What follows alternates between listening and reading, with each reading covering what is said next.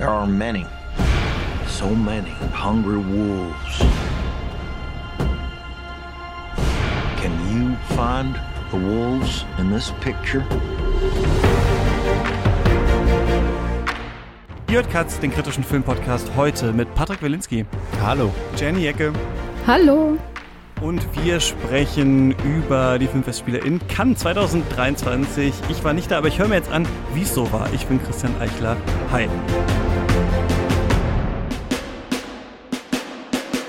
Patrick, Jenny, schön, dass ihr ähm, mal wieder hier bei Cut seid. Schön, dass wir über äh, Cannes reden. Ähm, ich freue mich sehr darauf, ja, zu hören, was ihr so mitgebracht habt, was ihr äh, gesehen habt. Filme, die für uns Normalsterblichen ja alle nur so, so ein Raunen sind. Ah ja, da gibt es ja den und der klingt ja ganz interessant, aber wir haben sie halt nicht richtig mit den eigenen Augen gesehen und ähm, ja, ihr könnt uns dabei helfen. Jenny, wie geht's dir jetzt so nach diesem Festival? Mir geht's hervorragend. Äh, anders als im letzten Jahr, da bin ich krank nach Hause gekommen und musste auch hier diesen Podcast leider absagen. Dieses ja, Jahr stimmt, fast das war geplant, schon, ja.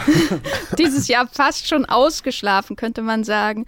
Äh, bin ich bereit für diesen Podcast hier und äh, kann mich sogar noch daran erinnern, was in den letzten zwei Wochen passiert ist, so ungefähr. Es ist ja immer dann ganz schnell vorbei, oder? Also wir reden jetzt so ein paar Tage, nachdem das Festival vorbei ist und es kommt einem dann immer schon so vor, als wäre es als wär's ein Monat her oder sowas. Das kann ich auf jeden Fall ähm, immer noch so aus der Erinnerung äh, sagen. Patrick, wie ist es bei dir? Hast du noch Erinnerungen an die Sachen oder ist es schon Schnee von letzter Woche einfach? Nee, das ist es nicht, aber äh, so, äh, mir kommt das immer länger vor, ehrlich gesagt, dieses Festival. Ähm, liegt vielleicht auch an meinem Alter, aber ähm, es, irgendein Amerikaner hat das mal gesagt, dass ähm, Kann-Berichterstattung ist so wie den Super Bowl zu Bericht erstatten, nur halt eben zwölf Tage lang und das ist halt diese permanente Anspannung. Aber ich kann mich noch ganz gut eigentlich an die Bilder äh, erinnern, äh, die Filme an sich, die, die lehne ich ja nicht ab, eher das Chaos drumherum ist das, was einen also immer so befällt und nervt und stresst. Für alle, die euch nicht kennen, Patrick, du machst Vollbild äh, beim Deutschlandfunk Kultur. Jenny, du bist beim Moviepilot, machst unter anderem Streamgestöber, aber dein eigener Podcast ähm, mit ähm, Matthias Hoff zusammen, äh, der Wollmilchcast, jetzt auch zehn Jahre äh, schon. Ähm, herzlichen Glückwunsch nochmal an dieser Dankeschön. Stelle. Das wollte ich hier nochmal erwähnen. Äh, und bevor wir einsteigen, will ich nochmal erwähnen, Katz ähm, ist natürlich auch viel Arbeit, außer diese Folge, wo ich euch einfach Sachen frage über Dinge, die ich nicht gesehen habe. Äh, ihr da draußen könnt das finanziell unterstützen. steadyhq.com slash katz ist die Adresse. Dann könnt ihr Specials hören, die wir aufnehmen. Das letzte war Chantal Ackermann, davor Park Chan-wook. Nächstes Special ist Fast and Furious 1 bis 10. Lukas und ich, die keine Ahnung von dieser Reihe haben, äh, ziehen die uns alle rein und reden darüber. Ähm, ja, steadyhq.com slash katz. Da geht das alles.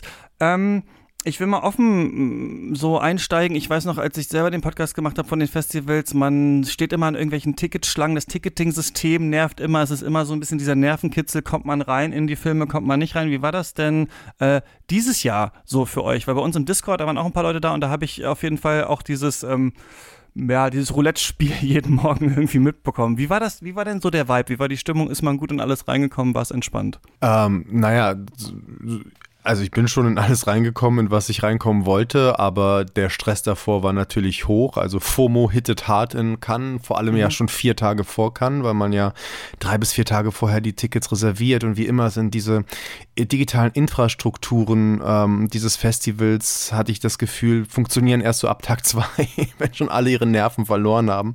Mhm. Es gab dieses Jahr diesen berühmten Pink Incident am Samstag vor dem Festival, wo irgendwie, ich glaube, das war die Indiana Jones Geschichte, ähm, der der irgendwie in Sekunde eins ausgebucht war. So richtig dieses Ticketsystem verstehen tut keiner und ehrlich gesagt braucht es das auch eigentlich nicht, dieses Ticketsystem. Ähm, es, es, es quält uns unnötigerweise meines Erachtens nach, aber ich bin in alles reingekommen, was ich sehen wollte, ja. Also ich bin im Großen und Ganzen auch überall reingekommen, außer in den Kitano, den hätte ich noch gern gesehen, aber die eine Vorführung, wo ich konnte, da war das im Nu weg. Das war auch ein kleineres Kino. Was ich dieses Jahr aber unangenehm fand, war, dass es sonst, also ganz früher und kann vor Corona, so immer sehr gut ersichtlich war, zu welcher Klasse du gehörst und wie niedrig mhm. du eingestuft bist und was du deswegen tun musst, um deine Filme zu sehen, die du ah, sehen okay. willst. Mhm. Also zum Beispiel habe ich als Blaue angefangen, äh, was nicht das Niedrigste ist, aber es geht immer noch besser. Und da wusste ich, aha, da muss ich eineinhalb bis zwei Stunden damals warten, um dann irgendwie, weiß nicht, einen furchtbaren Film zu schauen. Und dann bin ich auf Pink hochgekommen und dachte, ja gut, jetzt eben eine Stunde oder so manchmal, um reinzukommen. Dann wurde dieses digitale System eingeführt. Letztes Jahr habe ich das gar nicht so schlimm in Erinnerung, aber dieses Jahr war es dann sehr offensichtlich, dass viele, viele Seiten in exklusive Vorführungen früher am Tag eingeladen wurden. Also mhm. ähm, vor allem Printmedien, aber auch sowas wie IndieWire zum Beispiel. Und das hat mir dann schon irgendwie auch den Spaß genommen, weil das, was Spaß macht an dem Stress in Cannes, ist ja auch dies, du kommst da aus dieser PV raus und dann hast du nur eine halbe Stunde, eine Stunde mhm. Zeit, um schnell deinen Text reinzuhacken, bis äh, das Embargo vielleicht durch ist. Und dieses Mal, und, und dann zu schauen, wie fanden denn alle diesen Film? So alle gleichzeitig kommen dann mit ihrer Meinung raus. Und dieses Mal kommt man irgendwie aus der Vorführung, ging zumindest mir so mit meiner pinken Akkreditierung. Und dann sehe ich schon die Tweets von, vom Hollywood Reporter bis äh, David Ehrlich, aber auch so die großen deutschen Zeitungen. Und da muss ich sagen, nee, also wenn es schon eine Klassengesellschaft gibt, dann will ich wenigstens irgendein Mittel haben, um meinen Text mit aller Anstrengung, die ich habe, gleichzeitig zu veröffentlichen, weil gerade so im Online-Geschäft, was wir ja quasi exklusiv sind, ist das ähm, schon ein großer Nachteil einfach, weil die mhm. Zeitungen, die dann in die Printvorführungen eingeladen werden, ja auch alles online veröffentlichen. Und dann kommst du dann irgendwie eine Stunde später mit deinem äh, Wes Anderson Hot Take und das ist dann schon schade. Ähm, ja, aber ansonsten habe ich eigentlich gute Erfahrungen gemacht, wie äh, sobald dann eben diese ja, Infrastruktur der Server sich dann ausgechillt hat nach ein paar Tagen. Ich vergesse das immer als Podcaster, dass natürlich so auch, ja, ihr stimmt, ihr müsst ja dann immer noch schreiben oder natürlich, Patrick, du die Radiosendung machen, aber gerade dieses so dazwischen noch oder Interviews führen oder sowas, ne? Also, ähm, ja, und ich fand schon stressig, wo ich nur wusste, okay, ich muss einen Podcast aufnehmen irgendwie. Aber wie war denn so ähm, dieses Jahr, das ist immer natürlich eine schwierige Frage, so ähm, die Kuratierung im Vergleich zu den letzten, Patrick, kannst du da irgendein, irgendein Fazit für dich treffen? Ähm, also ist, wenn es den Wettbewerb, wenn es jetzt um den Wettbe Wettbewerb mhm. geht mit den 21 Filmen, äh, fand ich schon, dass das ein außerordentlich starker Jahrgang war, wobei Jahrgang ja immer so nach Wein klingt irgendwie, aber ich fand schon, dass die Filme selbst, die die nicht so gut waren oder die in meinen Augen nicht so gut gelungen waren, die habe ich mir trotzdem gerne angesehen. Ich hatte jetzt im Wettbewerb wenig so Abstoßreaktionen auf Geschichten. Ähm, das gilt sowieso für diese Off äh, Selection offiziell, also auch mit den zwei, drei Neben rein, nur äh, dann, wenn man so rausgeguckt hat in die Quinzaine oder in die Semaine de la Critique, das fand ich schon sehr, sehr schwach dieses Jahr. Ich habe okay. von der Quinzaine habe ich wirklich nicht viel gesehen, aber ich habe jetzt keinen absoluten Hype gehört, muss ich sagen. Sowas wie After Sun letztes Jahr. Ähm, das scheint ja auch eine neue Kuration zu sein. Neuer Chef von der Quinzaine, der scheint jetzt auch nicht so beliebt zu sein. Also, also im, im Kern des Festivals, im Wettbewerb, hatte ich schon am meisten Freude, muss ich sagen. Ja, ich habe mir ähm, dieses Jahr nicht alles vom Wettbewerb angeschaut, weil ich ja auch immer so viel so Richtung Genrefilme gehen muss mhm. und gehen will.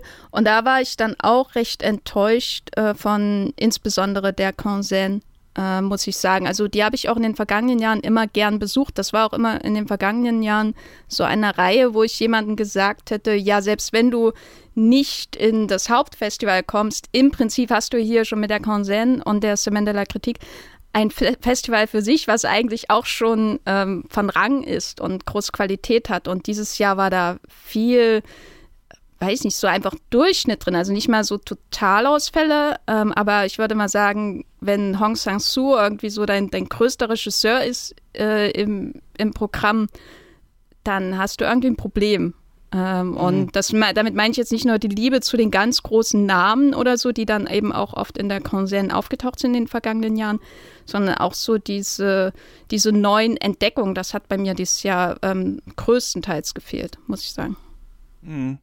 Cousin, Semenella Kritik, Terragar, der Wettbewerb und so, das interessiert uns von draußen, die ja nur wissen wollen, was sollen wir denn jetzt da von uns im Kino anschauen oder mich, wozu äh, sollen wir vielleicht eine Folge äh, Cut mal machen, vielleicht ja auch nur marginal. Deswegen habe ich eine ganz andere Auflistung mir hier zusammengestellt, nämlich einfach auf Letterboxd, welche Filme haben denn die besten Kritiken eigentlich bekommen und frag euch da jetzt mal so wild durch, ähm, wie ihr die so fandet. Ich denke mal so der vielleicht der größte Name, also jetzt neben sowas wie Indiana Jones und so, ähm, ist ähm, Martin Scorsese, äh, Killers of the Flower Moon, dieser Film, der schon ganz, ganz lange irgendwie so rumgeschwört ist. Es war ewig klar, dass er den machen will, aber wer gibt das Geld? Wir erinnern uns ja, dass äh, The Irishman davor zu so ja, vielleicht na, gemischten Kritiken, weiß ich nicht genau, ob man das sagen kann, aber auf jeden Fall ein bisschen umstrittener Film war da, war ja Netflix der große Geldgeber, diesmal ist es Apple ähm, und ihr beide schient ganz angetan, aber nicht begeistert äh, gewesen zu sein, auf jeden Fall von diesem Film. Patrick, was sagst du dazu? Ja, das hast du ziemlich gut zusammengefasst. Also ich habe schon sehr auf diesen Film gewartet. Ich äh, finde das Sachbuch von David Gran, auf dem das basiert, herausragend. Mhm. Ich weiß noch, ich habe das, glaube ich, vor drei Jahren eben nach irgendeiner Cannes-Ausgabe am Strand gelesen und mir sind die Tränen am Ende geflossen. Und ich hatte schon große Hoffnung und das ist immer ganz schlecht, wie sich herausstellt bei solchen Geschichten. Es geht um ähm, diese Morde an den so, um, Osage County Native Americans. Ne? Ja, das und, ist äh, total abgefahren abgefahren. Ja, das ist total abgefahren. Das Buch äh, nimmt uns mit durch die Augen eines FBI-Agenten. Das FBI ist gerade noch neu gegründet, Anfang der 1920er Jahre. Die wissen noch gar nicht, was dürfen wir da eigentlich, wenn wir da so hinfahren. So diese Federal-State-Geschichten, das mhm. war noch stärker getrennt. Scorsese macht jetzt für seine Verfilmung eigentlich was anderes. Er erzählt aus diesem Milieu heraus und das Milieu ist ja schon abgefahren. Also die, die Osage County People, die sind ja ähm, ziemlich reich geworden, weil sie große Ölvorkommen hatten und anders als ihre Leidensgenossen der First Natives äh, wurden haben sie das gut verkauft und hatten irgendwie immer viel Geld. Und trotzdem haben es die Weißen geschafft, obwohl sie nur Chauffeure und Bedienstete sind in dieser Community, was so abgefahren ist, mhm. zu sehen, dass mal ein Weißer einen, einen Osage County Menschen fährt und nicht umgekehrt. Ähm, und trotzdem haben es die Weißen geschafft, durch einen ganz perfiden Plot, Komplott, diese Menschen umzubringen, zu vergiften. Das ist der, der Wahnsinn, was da passiert. Dieser Rassismus und die Gewalt, auf den das ganze Amerika letztendlich gründet, ist hier in so einer, ja, in so einer Wasser, in, in, in, in so einem, ja, in so einem Wasserglas zu sehen. Ich hatte ein Problem nur halt mit der Erzählhaltung. Scorsese erzählt halt über die Täter herein, was nicht schlimm ist, nur dadurch wird das Ganze so ein bisschen, fand ich, es, es ist zerbröckelt. Ja, ich hatte den emotionalen Impact, den man so bekommt, wenn man mit dem Ermittler die Wahrheit erfährt, die hast du hier so nicht, weil du relativ schnell weißt, wer die Täter sind und was sie machen. Ähm, aber wie gesagt, trotzdem, Scorsese hat Set-Pieces, die heute so keiner mehr inszeniert mit äh, Statisten en masse statt am Computer. Das hat mir schon gefallen, aber so richtig das große Meisterwerk habe ich da nicht gesehen.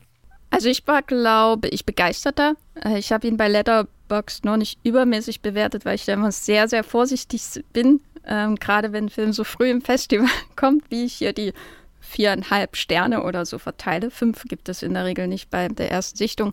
Ähm, nein, also ich hatte nach dem Buch eher Befürchtungen, weil sich das Buch zwar sehr spannend und aufschlussreich gelesen hat, aber eben auch so ein bisschen geschrieben wie für eine Netflix True Crime Doku, eine gehobene und ähm, das ist nicht unbedingt mein Lieblingsgenre. Also es war also, ich habe das Buch gelesen und hatte schon den Film vor mir und das hat mir irgendwie Angst gemacht, weil ich möchte dann nicht nochmal dasselbe quasi als, als Film sehen. Ich habe ja schon das Buch gelesen und insofern war ich dann doch sehr begeistert von dem Ansatz von Scorsese erstens aus dem Whodunit sozusagen etwas anderes zu formen, gleich am Anfang zu verraten, wer die Täter sind und dadurch eine neue Perspektive auf dieses Verbrechen zu schaffen.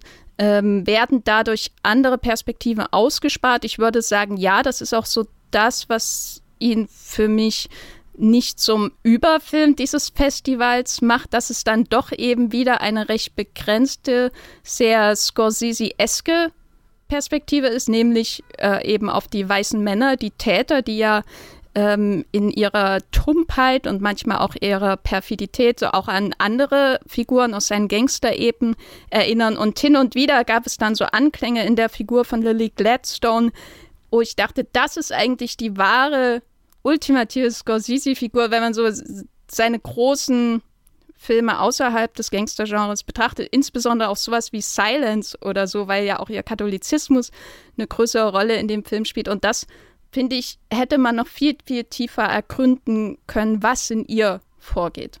Ähm, und das ist das, was mir dann doch irgendwie gefehlt hat. Aber ich muss schon sagen, äh, ich habe die Länge nicht gespürt dieses Films. Ich war, obwohl ich alle Fakten mehr oder weniger durch das Buch kannte, ähm, dann doch ständig auch wieder überrascht ähm, wie gnadenlos er mit diesen Männern umgeht und wie gnadenlos äh, er sich auch so ein bisschen über ihre Dämlichkeit lustig macht und wie das aber dann auch wieder ein Urteil ist über dieses ganze System, ähm, nicht nur der Vormundschaft, sondern überhaupt äh, das politische und wirtschaftliche System, in dem sowas möglich ist, dass solche Männer solche Taten vollbringen können, ohne dass ihnen jemand, ähm, ohne dass jemand einschreitet. Ähm, und das hat mich dann doch mitgenommen, muss ich sagen.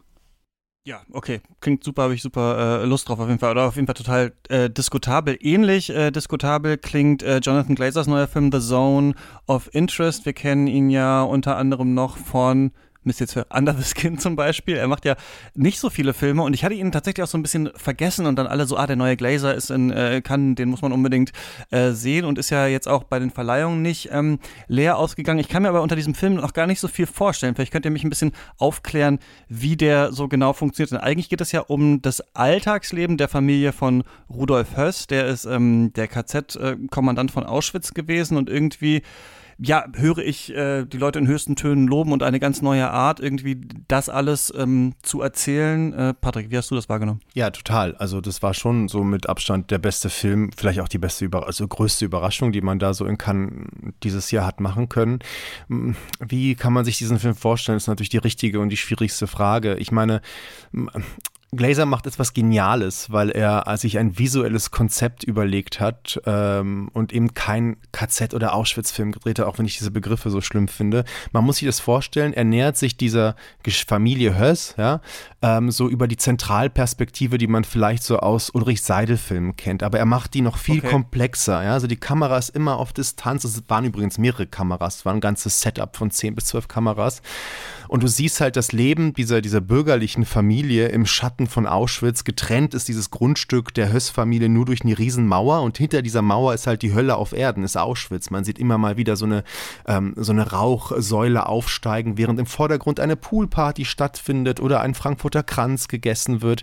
Und in dieser Konfrontation der Bildebenen fand ich das sehr spannend. Also es sind so sehr architektonisch gebaute Bilder, die auf die Architektur des Holocaust verweisen. Es gibt so gut wie keine keine Nahaufnahmen von den Tätern. Es ist immer die Distanz da, also bloß keine Identifikation mit Sandra Hüller, die die Frau Hess spielt, die sich als mhm. Königin von Auschwitz äh, da inszeniert. Und es gibt einfach Momente, die mir den, den Atem haben stocken lassen. Wenn das Kindermädchen die Höss-Kinder in die Schule treibt, sagt sie nur Gas, Gas. Und nichts weiter. Ne? Also du hast das Grauen, dass sich dann in der Nase haben sie plötzlich Asche oder die Mutter muss ganz doll husten, wenn sie da eingeschlafen ist auf ihrer Liegematte, ne? weil, das, weil die Asche der Verbrannten äh, plötzlich auf sie rübergeht. Und dieses, dieses Disneyland, das sie sich da gemacht haben, wird plötzlich mhm. dekonstruiert. Also visuell, ähm, könnte man noch Stunden reden über die Tonspur, die der Wahnsinn ist, ist das schon eine ganz andere Art von Holocaust-Film. Sehr mutiger Film.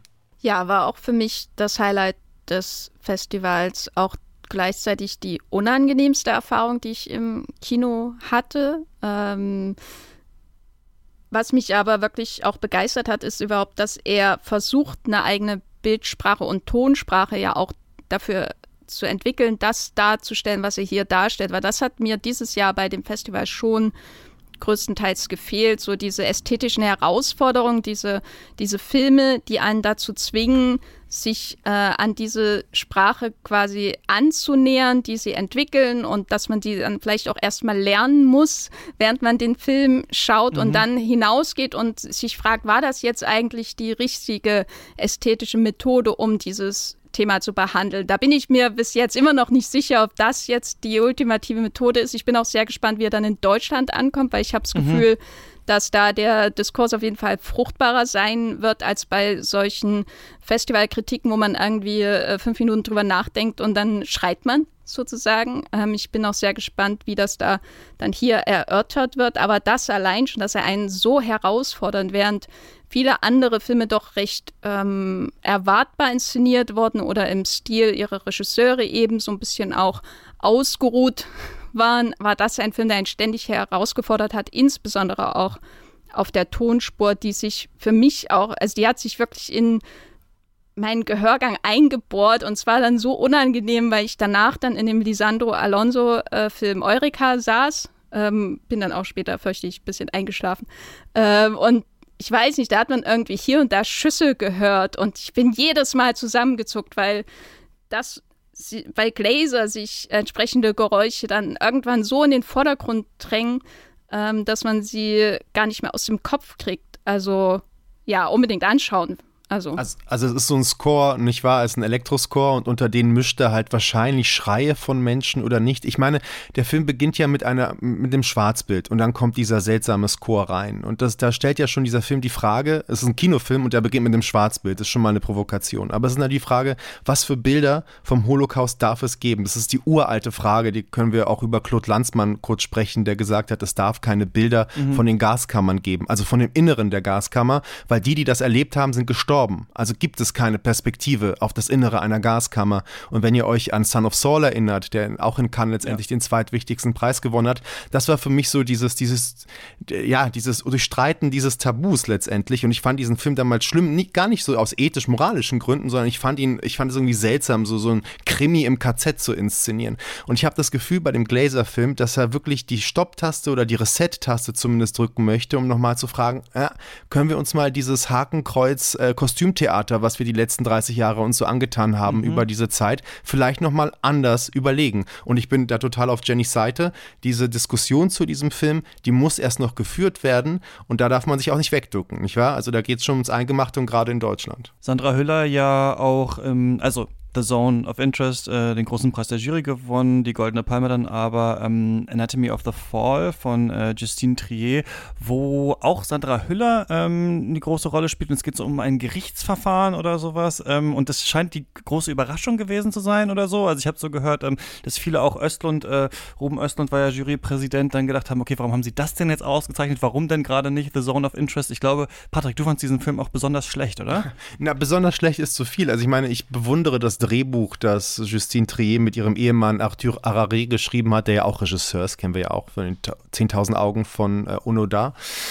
Ähm, und naja, ja. es ist, wie du sagst, es ist ein, ein Gerichtsfilm über Sandra Hüller, die eine sehr unsympathische Figur spielt. Die Amerikaner, die ja immer so Kurzschlussreaktionen haben, haben das ja sofort mit ähm, Lydia Tarr verglichen, seine Schriftstellerin Sandra Hüller, die auch Sandra Getting heißt. A lot of Tar-Vibes from this, ja. Okay. Ja, ja, es gibt so Tar-Vibes, weil sie unfreundlich ist, sie ist bisexuell, äh, sie ist Schriftstellerin, ihr Mann fällt halt aus dem Haus raus. Und das ist die Frage, der Sohn, der blinde Sohn ist der einzige Zeuge, was ja auch schon hoho, der blinde Zeuge, Augenzeuge sind blind. Auf jeden Fall geht das dann in den Gerichtskrimi rein. Sie wird beschuldigt, dass sie ihn geschubst hat. Sie hat ihre Ideen auch zu Romanen ver ver ähm, verwendet und so weiter. Und in der Befragung passiert Folgendes. Der Film wechselt quasi vom Gerichtskrimi zu einer Psychoanalyse dieser Ehe. Und äh, für mich ist dieser Film einzig und allein Drehbuch, muss ich sagen. Und natürlich das Spiel von Sandra Hüller. Das ist schon sehr intensiv und sehr interessant. Ich finde ihn halt visuell ziemlich, ja, normal. So ein Second-Rate Olivier Assayas, dachte ich mir.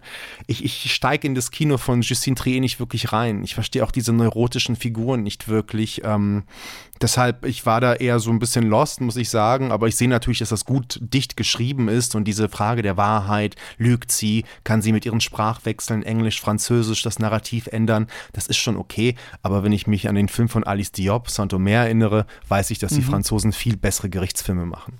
Ich war, glaube ich, etwas mehr angetan, aber ich kann absolut äh, nachvollziehen, was Patrick in der Inszenierung vermisst, weil ich hatte irgendwie nach, ich habe den dann einen Tag später geschaut, nach diesen Hype-Reaktionen schnell noch in mein Programm gequetscht und äh, dann kam halt dieser Film. Ja, und das, was, äh, sage ich mal, Audio, auf der audiovisuellen Ebene in Erinnerung bleibt, ist vor allem ähm, dieser Remix von irgendeinem 50-Cent-Lied, der da unablässig am Anfang läuft und ähm, danach, muss ich sagen, war es doch ja ein Film, in dem alles dem Drehbuch untergeordnet ist, aber das hat für mich jetzt nicht ähm, und nicht wesentlich schlechter gemacht, weil ich das Drehbuch dann doch recht stark fand. Aber ich hätte auf jeden Fall dem Glazer die Palme gegeben. Also wirklich, ich fand auch die, die Sandra Hiller-Performance bei Glazer spannender und interessanter, aber die ist natürlich nicht, nicht ähm, preisfreundlich, weil es eben keine Nahaufnahmen gibt. Und äh, je mehr Schauspiel man sieht,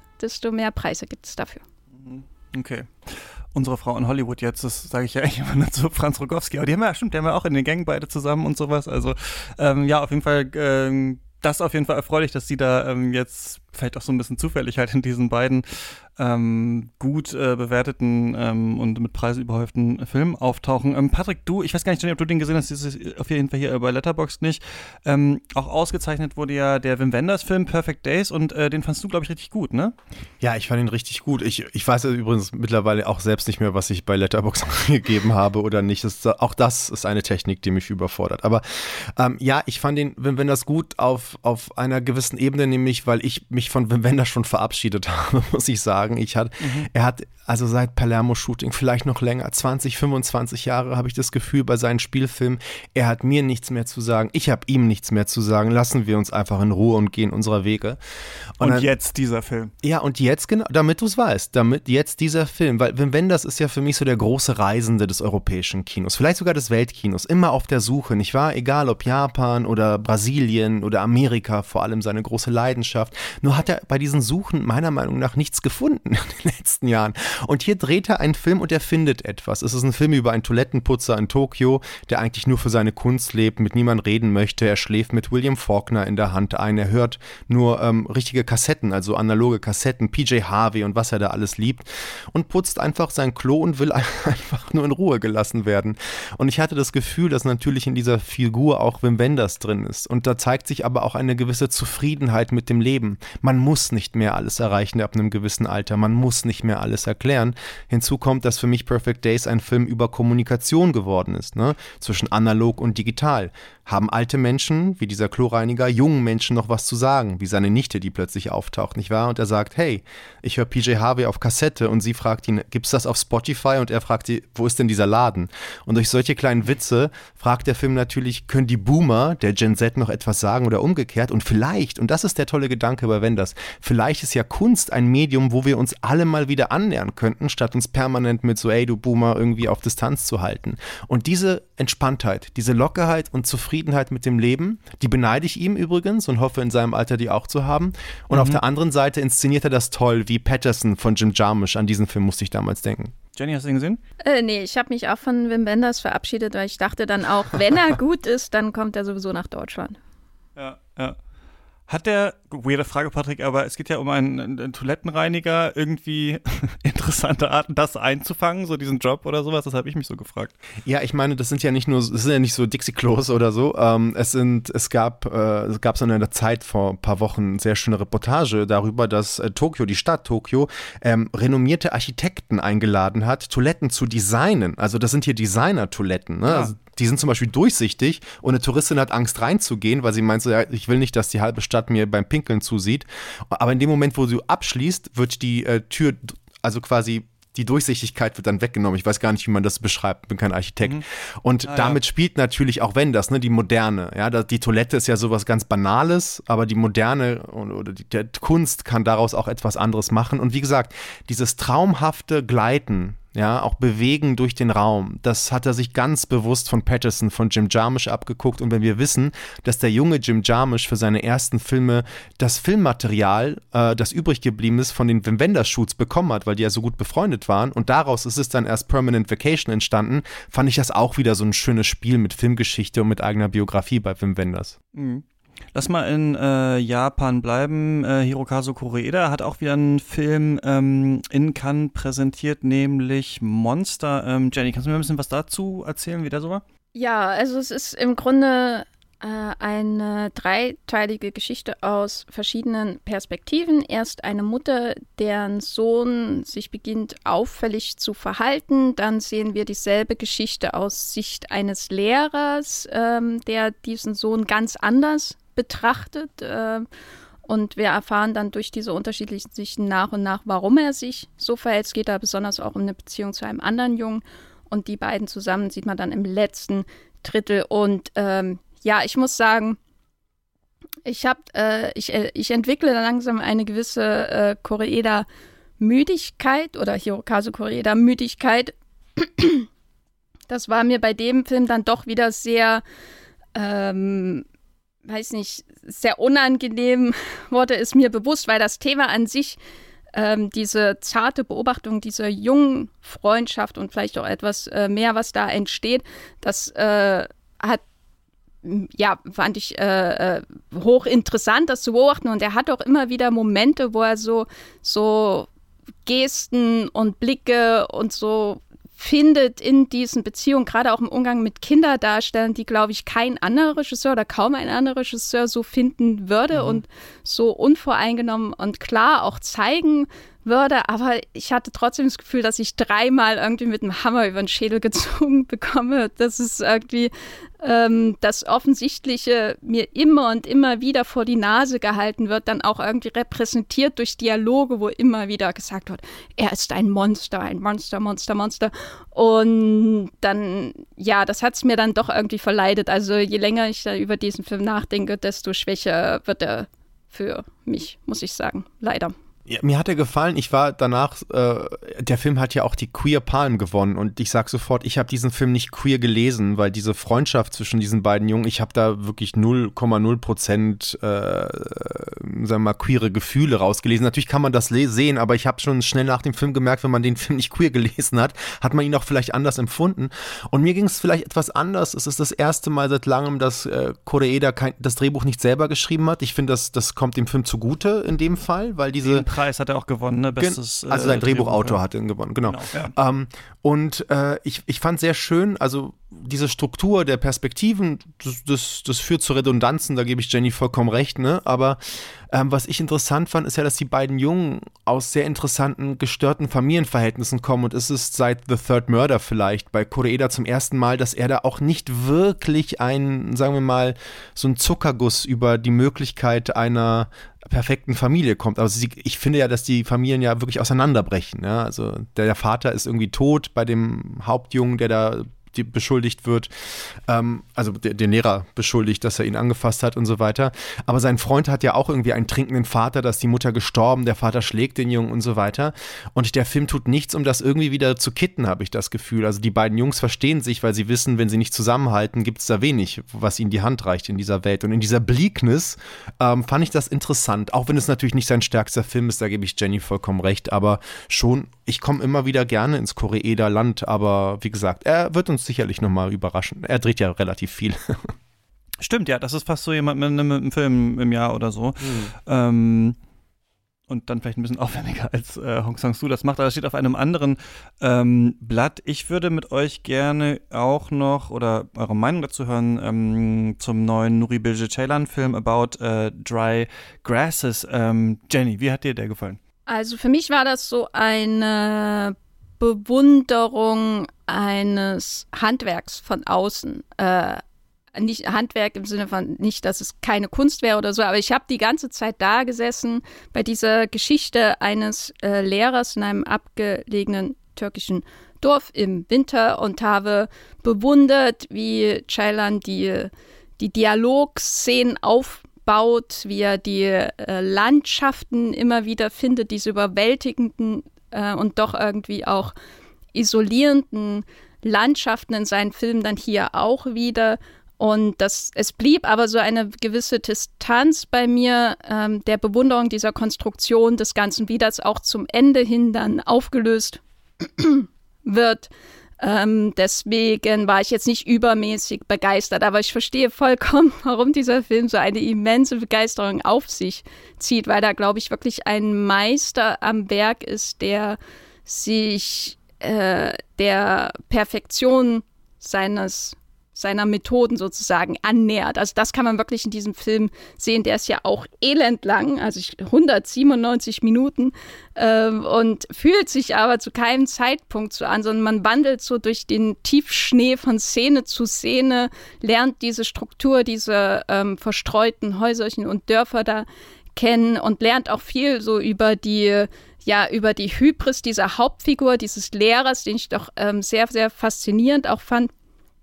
Aber im Endeffekt war ich dann doch immer äh, in dem, dem Modus, wo ich gesagt habe, ja, das macht keiner so wie er, aber zu einem gewissen Grad tangiert es mich auch leider nicht. Das ist nach dem ähm, Jonathan Glazer mein zweiter wahrscheinlich absoluter Lieblingsfilm im Wettbewerb gewesen, weil er mich komplett vereinnahmt hat. Ähm, es ist natürlich, es stimmt schon, also weil ich gesagt habe, der Justine Trier, das Drehbuch hat mir gefallen. Wenn wir das, das, das Ceylan-Drehbuch daneben legen, ist es natürlich ein Witz. Ne? Es ist, als würden wir, keine Ahnung, irgendwie ein Comicheft dann äh, mit der Bibel vergleichen oder, keine Ahnung, mit so einem Tolstoi-Buch, weil ich weiß gar nicht, wie man so einen Ceylan-Film schreiben kann. Ich verstehe das, also das ist eine derartige Weltenwucht, die er da präsentiert. Mhm. Ähm, äh, das ist von einer Vielschichtigkeit. Also das ist mir, ich bin immer sprachlos, allein in diese Welt reingelassen zu werden. Zum anderen ist das ein Film, in dem die Figuren enorm viel die kurdische Frage diskutieren. Es ist mit Abstand der politischste Film von Nuri Bilge Ceylan. Und da geht es richtig zur Sache. Dieser Militäraußenposten, der da immer wieder da ist. Es gibt Schüsse in der Nacht, die Hunde bellen. Also und das ist ja erst wirklich, das ist das Hintergrundrauschen dieses Films. Und auf der ersten Ebene dieser, dieser Lehrer, den ich nicht psychologisch realistisch gelesen habe, wie andere Kollegen, weil diese Frage, ne, was hat er da für ein Verhältnis mit dieser Schülerin, ne, gab es da Übergriffe oder nicht? Wenn man das realistisch, also psychologisch liest, dann kommt man wahrscheinlich in Teufels Küche, weil das letzte Bild dann echt etwas seltsam wirkt für uns heute. Ich habe die alle, diese Figuren sind so groß, die sind für mich echt schon entrückt. Da gibt es eine Dialogszene, die ist so zentral die er mit der Hauptdarstellerin führt, die dann auch den Preis gewonnen hat als beste Hauptdarstellerin. Da geht es um die existenzialistische Frage, wie viel Individualität ist in dieser Welt noch erlaubt? Muss sich das Individuum heute entscheiden, einem Kollektiv beizutreten, also Fridays for Future zum Beispiel, nur als Beispiel, oder einer Partei? Mhm. Oder ist das egoistisch zu sagen, ich möchte mich keinem Club irgendwie zugehörig führen, ich möchte selbst durch die Welt gehen, mir meine eigenen Regeln aufstellen, mir meinen eigenen moralischen po Podcast, äh, Podcast sage ich schon, Kompass aufstellen, vielleicht auch, vielleicht auch Podcast, vielleicht ja. Podcast. Das sind so Fragen, die so existenziell ins Mark unserer Gegenwart reichen, dass mir wirklich die Spucke wegblieb. Und Jenny hat vollkommen recht. Dieser Film nahm ja auch zwei Themen des ganzen Festivals vorweg. Zum einen dieser Trend zum Drei-Stunden-Film.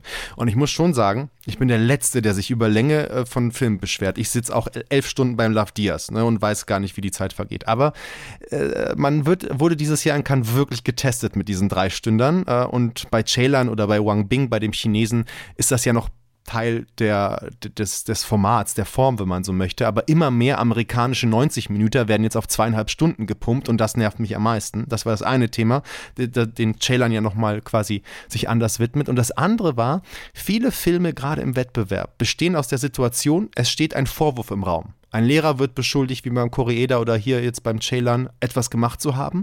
Und dann durchschreiten wir gewisse Grautöne, nicht wahr? Es, auch beim Trier-Film, ein Vorwurf steht im Raum, hat die Frau den Mann geschubst oder nicht?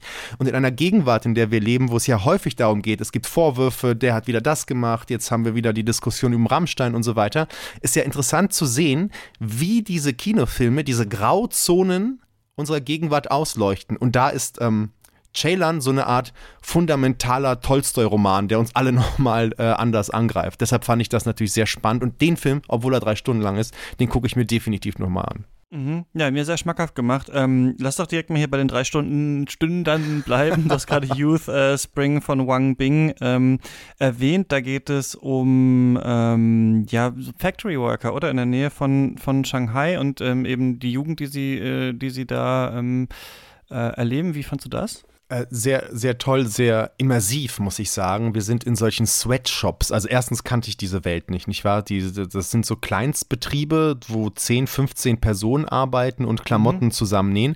Das sind aber nicht Klamotten. Also nicht die großen, okay. Nein, nein, nein. Das sind so kleine, in Deutschland würden wir sagen, mittelständischen Betriebe vielleicht. Mhm. Ähm, und die machen auch die Klamotten übrigens nicht zu sehr für den Export, die machen das für die heimische Produktion. Und wir lernen da, und die Kamera geht halt von einem Sweatshop zum nächsten, zum nächsten. Da sind ganz viele, die die, er da abwandert. Und wir lernen halt die jungen Menschen, die da so 25 sind, die eben keine Akademikerausbildung haben, das merken wir einfach. Ne? Das sind einfach junge Menschen, die Arbeit brauchen und dort arbeiten.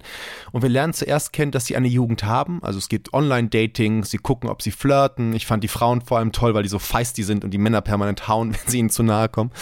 Ähm, auf der anderen Seite hatte ich ähm, auch das Gefühl, dass Wang Bing uns eben keine so Elendspornografie zeigt. Das ist nicht, oh, guck die armen, erblindeten Kinder an den Nähmaschinen. Das ist es ne nämlich nicht, denn sie kämpfen für äh, einen erhöhten Mindestlohn, sie wollen Gehaltserhöhungen haben, Ferienzeit und so weiter und so fort. Und die sind sich sehr ihrer ökonomischen Lage bewusst. Und das in diesen dreieinhalb Stunden mit diesem Soundtrack dieser knatternden Nähmaschinen, da wurde ich wirklich reingeworfen in eine Lebenswelt, wo das Wort Jugend eine komplett andere Bedeutung hat als in Deutschland oder in Europa überhaupt. Klingt, ähm, ja, klingt richtig beeindruckend. Jenny, hast du den gesehen? Äh, nein, das war einer der langen, die ich leider streichen musste. Aber nicht gestrichen hast du den äh, äh, Rohrwacher, ist es Ali, Alice? Al Alice Rohrwacher? Ich Alice genau. Rohrwacher. Alice sogar Rohrwacher. Siehst du, okay, alles komplett falsch, aber Lucky Mera heißt äh, ähm, äh, der Film und das ist auch so einer, der sich so ein bisschen zu so einem, ich weiß nicht, Geheimtipp, also man kennt ja die Regisseurin, aber so gemausert hat, äh, bei dem auch der Katz Discord gesagt hat, da soll ich auf jeden Fall nochmal nachfragen, was eigentlich mit diesem Film ist. Jenny, kannst du mir davon was erzählen? Ja, es ist der dritte Teil in einer Art, äh, ja, könnte man sagen, Trilogie der Wunder äh, von der Regisseurin. Ähm, der letzte war ja, äh, ich glaube, auf Deutsch hieß er Glücklich wie Lazaro. Kann das sein? Ich weiß gerade nicht. Ähm, mhm. Genau, und der neue spielt jetzt in den 80ern äh, in Italien. Hat, äh, die, sie hat diesmal einen englischsprachigen Hauptdarsteller, der Josh O'Connor aus The Crown kennt man ihn, glaube ich, hauptsächlich. Und er hat so eine Gabe, der, mit der er, wenn er ähm, in der Nähe ist, auch so ein bisschen Wünschelrouten aktiv ist, ähm, etruskische Gräber finden kann. Das ist schon eine sehr spezielle Gabe. Ich glaube, auf der Liste der Gaben, die man erhalten kann, die man selber gerne wollen würde, ja. Ist das, ist das eine, ähm, ja, ein äh, sehr, sehr special Skill und äh, die nutzt er eben, um sich auch so ein bisschen zu bereichern mit Hilfe da einer bunten Bande an Grabräubern und gleichzeitig hadert er aber auch damit, dass er so mit diesen Kunstschätzen umgeht. Und äh, das Ganze ist aber auch letztendlich irgendwie auch so ein bisschen eine Geschichte über eine verlorene Liebe von ihm, äh, die er quasi kompensiert durch dieses ständige ähm, Aufbrechen und äh, Rauben von Gräbern. Also sind, sind, das sind sozusagen die zwei Ebenen dieses Films.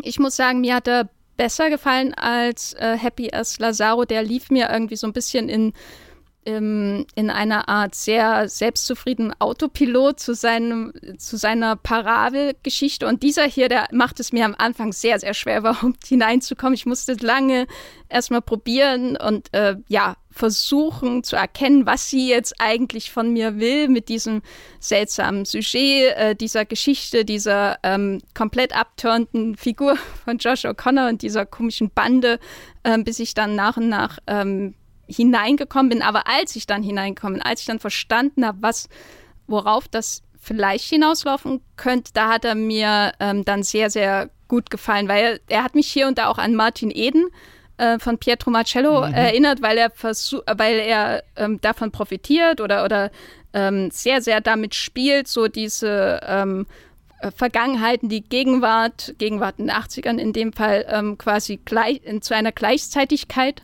zu bringen, um so auch ein bisschen was über Italien ähm, zu erzählen als Land und als Kultur. Ähm, ich glaube, bei Martin Eden ist es noch besser äh, gelungen oder auch ähm, widersprüchlicher vielleicht auch. Ich glaube, hier, auch hier kommt alles sehr, sehr äh, gefällig dann irgendwie zusammen, auch äh, zu dem großen Schluss dieses Films. Aber ich muss sagen, ich war doch sehr begeistert, einfach weil es auch so ein Film war, der eine ganz eigene, wundersame Atmosphäre entwickelt. Eine dreckige. Ich äh, habe auch Josh O'Connor bis ins Kino, in den Kinosaal hinein gerochen. Äh, so wie er da aussieht. Aber ähm, doch, das war ein Film, der dann ganz unerwartet bezaubert hat. Der hat sich so ein bisschen auch herangeschlichen, nachdem ich am Anfang große Probleme mit ihm hatte.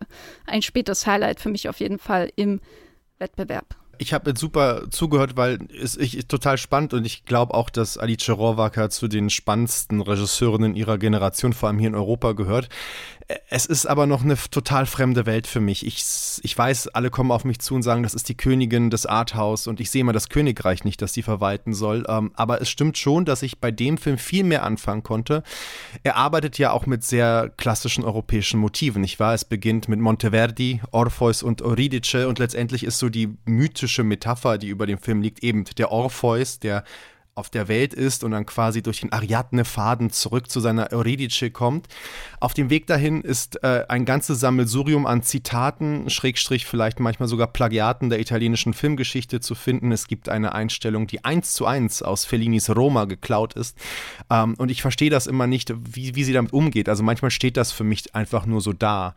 Aber ich würde Jenny total recht geben, die Idee, dass wir es hier mit so etruskischen Grabräubern zu tun haben und die Etrusker, das waren ja nicht die Italiener, nicht wahr? Das war ja das Volk, bevor das heutige Italien sich rückbeziehen könnte auf die Römer und so weiter. Und es gibt da eine Szene, die recht plump ist, wie so manchmal bei Alice Rovaka, wo eine französische Fotografin in die Kamera sagt, wir suchen nach einem besseren Italien, wo die Frauen das Sagen haben. Das hätte man vielleicht nicht so sagen müssen, aber die Idee, dass es quasi so die Außenseiter, die sie ja so schön inszenieren kann, dieses Lumpenproletariat, das ja vor allem auch so dann weiblich äh, dominiert ist, Isabella Rossellini spielt da so eine Matriarchin, fand ich ganz nett. Ähm, da, also da ist was, ne? Da ist jemand, der was probiert. Sie dreht auf 35 mm, 16, Super 8 wunderbar, es gibt wieder die abgerundeten Ecken.